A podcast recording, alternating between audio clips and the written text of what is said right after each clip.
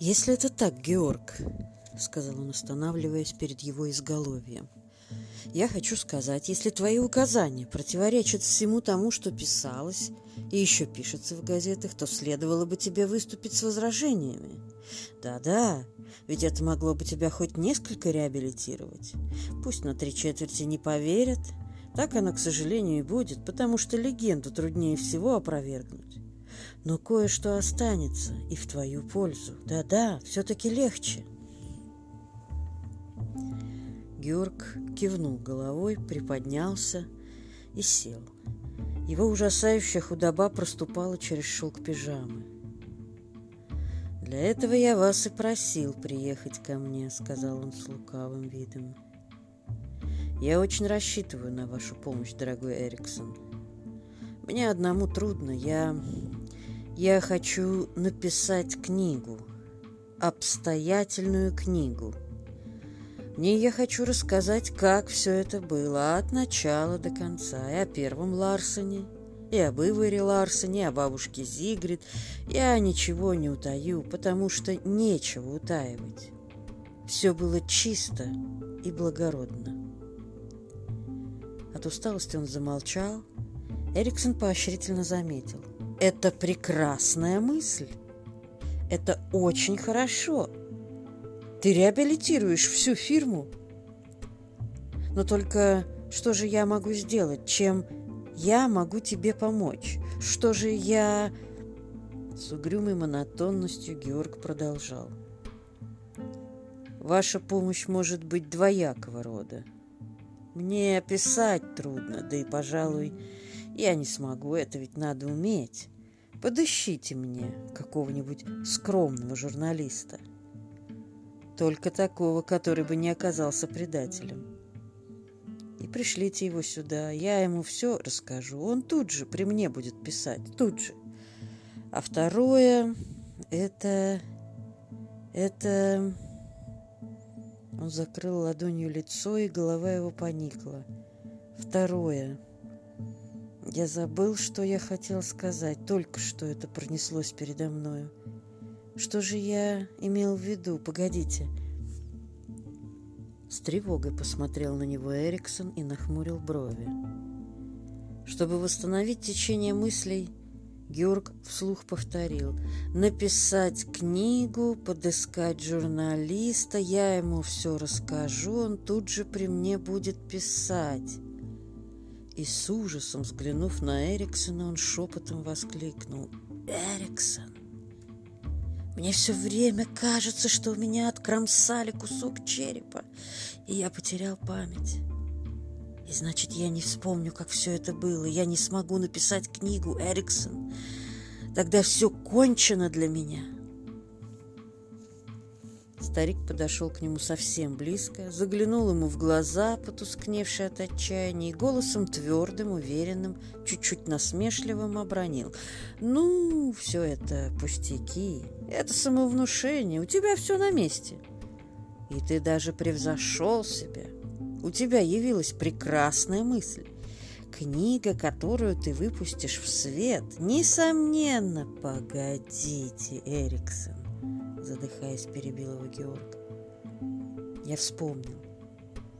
Я хочу ее выпустить в свет на нескольких языках. На датском, это само собой разумеется. Но еще по-немецки, по-французски, по-английски. И пусть книга попадет в Норвегию. Непременно. Для всего этого нужны деньги. И переводчикам заплатить, и издательствам. Большие деньги. У меня не найдется такой суммы тому же все мои деньги у старшего врача. Он...» Георг заткнул пальцами и торопливым заговорщицким шепотом продолжал. «Он ни за что не выдаст мне денег. Его контролирует полиция». Эриксон удивился. Три поперечные складки упали на его лоб. «Причем здесь полиция? Какие же могут быть основания у полиции?» Георг смутился и поспешил замять эти слова. «Ну, не будем. Не надо. Я хотел сказать, что старший доктор чересчур педантичен. Да. Так вот, для этого нужны деньги, и вы, Эриксон, должны мне достать их. Должны. И еще взять на себя хлопоты по изданию. Я один не могу, ведь это надо устроить в разных странах. Эриксон засунул руки в карманы, склонил голову на бок, и в глазах его засветился тот жадный деловой огонек, который всегда зажигался у него, когда речь заходила о выгодной сделке. Но в таких случаях он дипломатично хранил полное молчание, предоставляя собеседнику высказаться до конца, чтобы хорошенько использовать все соображения его. Тут же не нужна была никакая дипломатия и, мгновенно оценив мысль Георга, он с молодой восторженностью сказал, «А ты еще говоришь, откромсали кусок черепа». У тебя, дорогой мой, родилась блестящая идея. И только, как бы это сказать, роды тебя утомили. Да-да, ты, вероятно, сам не понимаешь, что ты придумал. Блестящая мысль, спасительная мысль. Георг испуганно посмотрел на него. «Блестящая мысль, — говорю я, — уж ты мне поверь. Эту книгу будет читать вся Европа. Да что я говорю, вся Америка. Ее это касается больше. Ты все еще не понимаешь?» Ну да, так всегда бывает. Тот, у кого явилась удачная идея, тот меньше всего разбирается в ее ценности. Мой милый мальчик, ты спасешь фирму, ты реабилитируешь себя, и ты прославишься на весь мир. Это не важно, с досадой простонал Георг. Как же вы не понимаете? Мне нужно, чтобы у меня была спокойная совесть перед предками. Да-да, благополучие фирмы – это и есть спокойная совесть перед предками. Фирма снова процветет, потому что, с одной стороны, она вернет к себе прежнее доверие, а с другой ты хорошо заработаешь и вольешь в дело свежие деньги. Я? Каким образом? С годливостью спросил Георг. О чем вы говорите? Ты все еще не понимаешь. Эриксон развел руками. Нет, ты действительно еще мальчик. Мой милый друг, пять миллионов экземпляров твоей книги я тебе гарантирую. Германия, Франция, Англия. Да что я говорю? Одна Америка чего стоит? Гарантирую. Это нам даст чистоганом не меньше миллиона. Не меньше. Надо только действовать с умом. И какая широкая слава для фирмы. Хо-хо! Ты наткнулся на золотую жилу. И она спасает все. Все она спасает. Остается только написать эту книгу. А об остальном я уж сам позабочусь, да-да. И никаких денег для издания не нужно. Издатели сами предложат нам свои услуги, как только узнают о том, что ты что-то написал. А уж я постараюсь, чтобы они узнали. Можешь на меня положиться. Радостно взволнованный, он заходил по комнате, улыбался и водил бровями. Опьянение веяло у его глаз. — «Журналиста», — сказал он про себя, — «вот это труднее. Прежде всего, нет такого журналиста, который бы, узнав о твоем местонахождении, не протелеграфировал бы моментально в свою газету, чтобы доставить ей первоклассную сенсацию. Одновременно он захочет получить обещанные сто тысяч и сообщит о тебе копенгагенской полиции. Нет, нет, журналистов, умеющих хранить тайну, не существует. Он призадумался и сказал, мы лучше сделаем так. У меня есть племянник, он только что окончил университет, он филолог. Намерен заняться литературным трудом. Уже что-то такое написал, и, говорят, неплохо, молод, скромен и не жаден. В силу родственных отношений мне нетрудно будет убедить его молчать до конца. И вообще, я за него отвечаю. Можешь его поселить тут же или поблизости. Его поездка сюда не привлечет внимания. Это не то, что едет журналист. Зачем? Куда? Отлично, так и будет. И это еще тем удобно, что переписываться с тобой я смогу через него. И снова он бросил торжественно. Нет, верно, чудесная идея. Прям-таки чудо. Да-да, я ехал сюда с мыслью о смерти. Я возвращаюсь с чувством воскрешения из мертвых. Думаю, что... Георг, уставший от шумной говорливости Эриксона, резко перебил его. «Поговорим о других вещах. Какие новости? Не знаете ли чего-нибудь о моих друзьях?» «О твоих друзьях?» «К сожалению, ничего не знаю. У меня все время голова шла кругом. Я о Шварцмане, например». «Ты говоришь об этом надоедливом еврее? Неужели это твой друг?» Ну, он два раза звонил мне и два раза заходил в контору, как раз в самое неудобное время. Что за беспокойное племя? Он все допытывался узнать, где ты, при этом много и напыщенно говорил.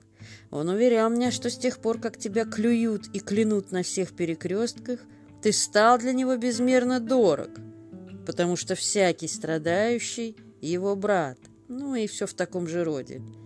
Откровенно говоря, он очень утомителен. И я не понимаю... Георг не дал ему докончить и сказал, «Я люблю Шварцмана. Не отзывайтесь о нем дурно. А не слышали ли вы чего-нибудь о Магнусоне?» Магнусон, Магнусон, фамилия эта. Всего только на днях попалась мне на глаза. Магнусон. Эриксон потер себе переносицу. Магнусон. Не о том ли Магнусоне ты спрашиваешь, на векселе которого ты поставил свое жиро?